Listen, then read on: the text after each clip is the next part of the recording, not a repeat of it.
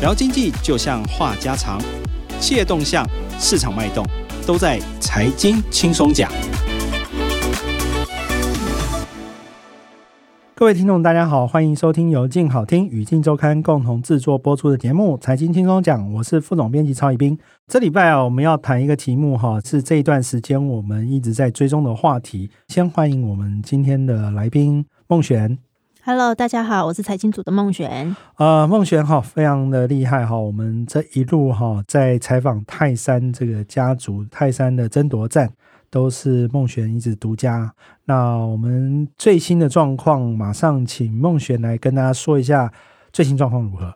其实呢，就是他们有一个大股东是龙邦嘛。那龙邦他们五月三十一号的时候召开了一个股东临时会，然后要全面改选董事。那最后呢，因为对方就是用了过半股权的优势，然后拿下了这个经营权，所以就翻转了泰山七十三年过去都是由詹家掌权的一个状况。等于说，这个七十三年的老字号哈，泰山过去都是由詹家人来掌控当董事长，这次终于出现一个非詹家人。当董事长应该原则上是这样，因为他们六月八号要开董事会，会推选，等于说就跟上一次大同一样嘛，哈、嗯，终于不是林家掌权，现在泰山也不再是詹家掌权，没错。那这个状况的话，你在当天采访有什么样特殊的状况？因为其实这一场股东会呢，就是攸关经营权会不会变天嘛。对。然后大家也很害怕说，过去有很多经验，就是有一些股东会在现场闹场这样子。嗯、所以当时召集人这边有请了很多白衣黑裤的纠察，保护大家，这样子怕发生意外。OK，就是那种我们过去可以在很多这种有经营权之争的，有看到所谓的黑衣人，或者是这种保全，怕市场派跟公司派之间可能会有一些。交手哈，或者是利用一些小股东的程序发言来影响股东会的进行。那这一次也是很紧张，你可以跟大家说一下后来的状况是怎么样吗？后来的状况其实这样，因为其实这次董事呢全部改选是九席嘛，那龙邦这边呢就是拿了四普一独，那就是拿了过半的席次。那超董呢就是原本的公司派这边是拿了二普一独，还有一位是独董的部分是由泰山的前副董事长詹进家这边支持的人选当选的。而且他是唯一当天有出席的詹家人，对，没错。等于说那一天公司派詹景超这边都没有派人出席，他这边当然就是派一些律师啊，还有一些他的一些法人代表过去，就有一点像那一天有公司派弃守的概念，可能是看到股权还是落差比较大嘛。OK，对啊，嗯。不过那你刚才提到了詹静佳，那这一次好像他变成一个很关键的角色，为什么？就是说，其实，在董事会里面要过一些重大的议案啊，那他必须获得全体董事三分之二以上的同意。嗯，那我们观察一下，刚刚有讲到嘛，就是其实龙邦这边是拿了五席，对，那他拿到经营权没有错，但是他想要做这个重大议案的话，他还少了一席。嗯，OK，对啊。假设他是九席的话，他必须要拥有六席，六席他才能过重大议案。对，所以詹静佳就变成是他必须要合作的对象。对，没错。那另外一边也可以找詹静佳合作。没错。这样子的话。那詹进家自己怎么说？针对这个部分的话，他当然因为他支持的那一席是独董嘛，那当然就是要保持一个中立的一个立场，这样子。对对啊、嗯，所以他那天有跟我们说，他基本上还是以中立的角色来。对，他的意思是说，为了公司好，为了股东好，那他这样子的议案，他就都是会同意的。OK，当然我们会关心啊、哦，毕竟这个龙邦是花了三年才把泰山拿下来嘛，嗯，对不对？这一段时间，我们也看到公司派做了很多的处分资产的动作，也让龙邦有很多不满。那也希望能够改变他们所谓的前朝的乱象。那那一天后来，他们那个刘伟龙接受我们的访问，他有谈到哪些东西，他要做一些比较重大的宣誓吗？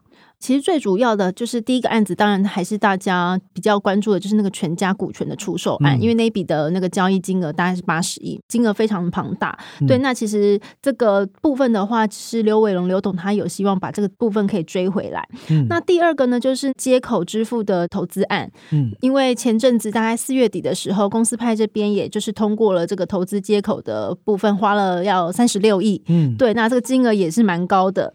那另外的话，他还有针对配发四元的这个现金股利的部分，然后他也是希望说，看有没有机会可以重新评估。OK，一个一个来看哈，全家等于是泰山手中的小金鸡嘛，对不对？没错，每年都可以赚很多钱的全家，他意外的把它卖掉哈，这也是让龙邦跳脚的因素嘛。嗯，那市场目前评估能够拿回来几率有多高？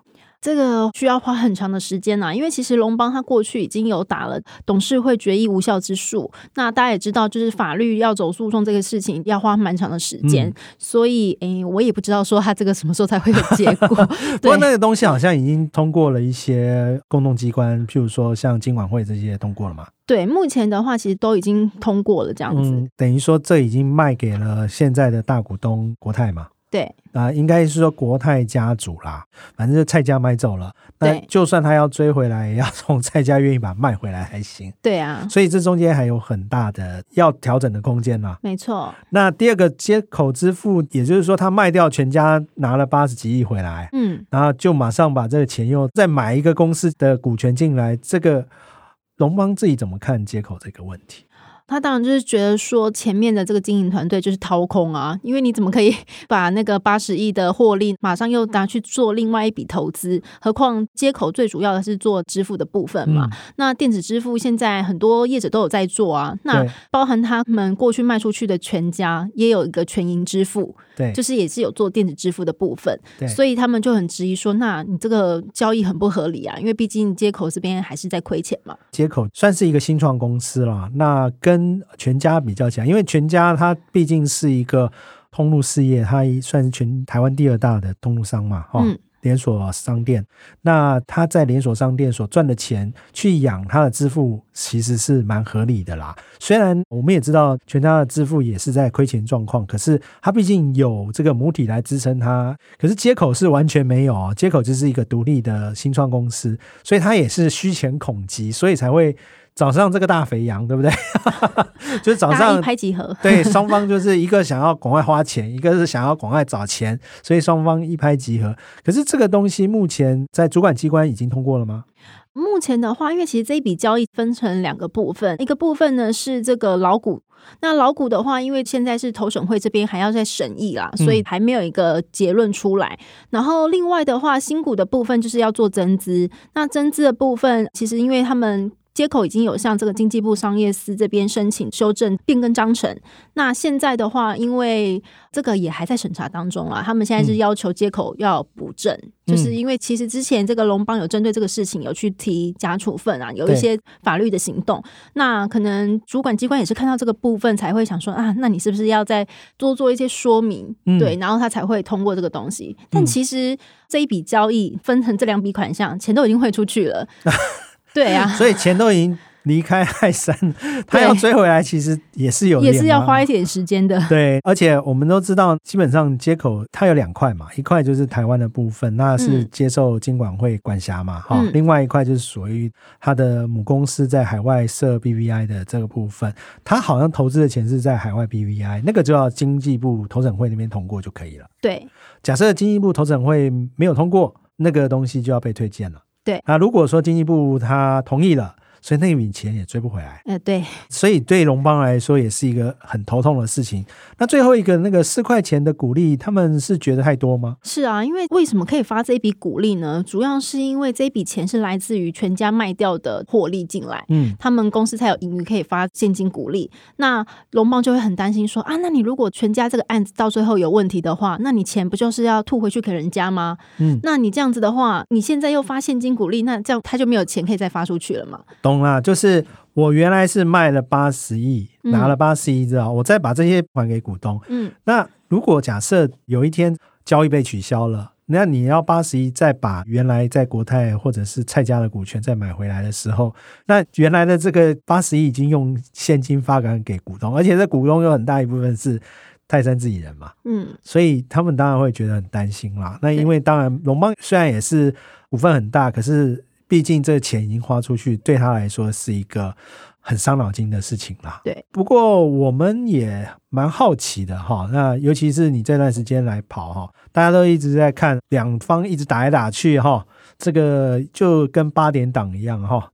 这出戏其实到最后，詹家会变天，能够被龙邦拿下，有没有一些关键的原因啊？其实最主要的原因就是家族人员太多了，因为其实公司传到第三代，现在这么多人，股权也很分散。嗯，那家族团不团结是一个很重要的原因了。嗯，对，那他们显然就是可能有一些意见不合这样子，所以一直没有整合大家意见，就没有办法一致的对外去。抵抗这个外敌这样子，嗯，对。那另外一个部分的话，其实他们过去就是很仰赖外部的力量。所谓外部的力量，是指说他们过去都是没有花自己的钱去增加持股，嗯、那要么就是收委托书，要么就是找外人进来现金增资这样子。那其实这个都不如自己花真金白银去增加自己的持股来的重要还可靠。嗯。其实我们看到他过去啊，在这段时间，我们也讲过很多他们詹家第三代的恩怨哈。那其实你看，现在被换下来的詹景超，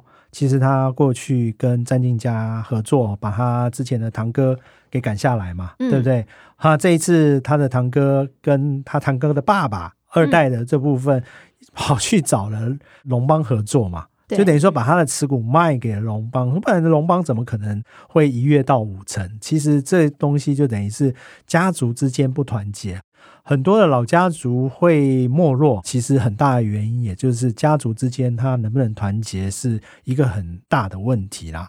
那回过头来看，我们看到这几年哈，默璇应该很清楚吧？他大概也经历了几波找外援的事情。第一次的话，其实就是在二零一七年的时候。保利达这边有曾经买泰山的股权，买到从两成增加到三成，那这是第一次。那当时公司就是非常紧张嘛，所以才会找来龙邦帮忙这样子，嗯、成功的抵御这个外敌。那没想到，哎，找来的盟友后来却变成他最大的劲敌。对，我们常常讲的是说哦，求人不如求己啊。对不对？如果你自己都没有把自己的家业守好哈，你找外人来帮忙，有一天外人当初跟你是朋友啦，哪一天看到你是一块大肥肉要咬你一口哦，真的是想哭都来不及啊！这个在历史经验也很多啊，我们很多企业也发生这种事情，就像大同过去也是类似的状况。